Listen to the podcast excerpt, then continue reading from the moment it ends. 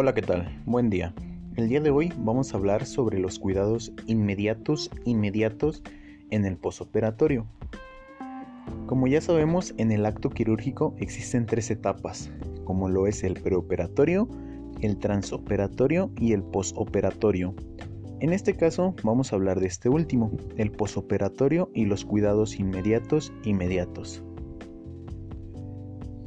El posoperatorio es el periodo que transcurre entre el final de una cirugía y la completa o parcial recuperación del paciente. El posoperatorio se divide en cuanto al tiempo que ha transcurrido la operación. Tenemos el tiempo inmediato, que esta va desde que termina la intervención hasta las 72 horas.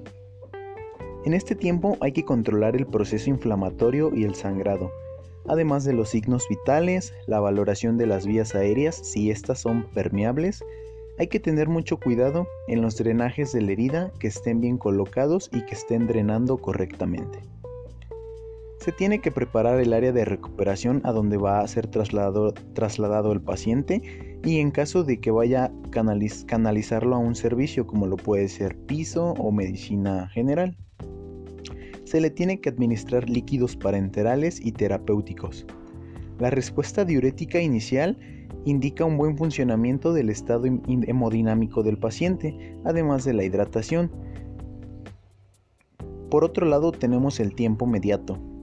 Esta parte inicia ya que se han estabilizado los signos vitales hasta que se da de alta o el paciente logre su recuperación total. Se debe prestar mucha atención al control de desequilibrios si existe fiebre o algún signo de infección. Se debe de instruir al paciente y a su familia sobre las indicaciones específicas según el tipo de intervención que tuvo, para así darle los cuidados generales y el proceso de cicatrización. Además tenemos el, el tiempo inmediato tardío o alejado, el cual es el que se extiende hasta en un mes posterior a la cirugía. Durante esta etapa el paciente es dado de alta ya de forma definitiva. Así es como se conforman los cuidados en el posoperatorio, en inmediatos y inmediatos. Gracias.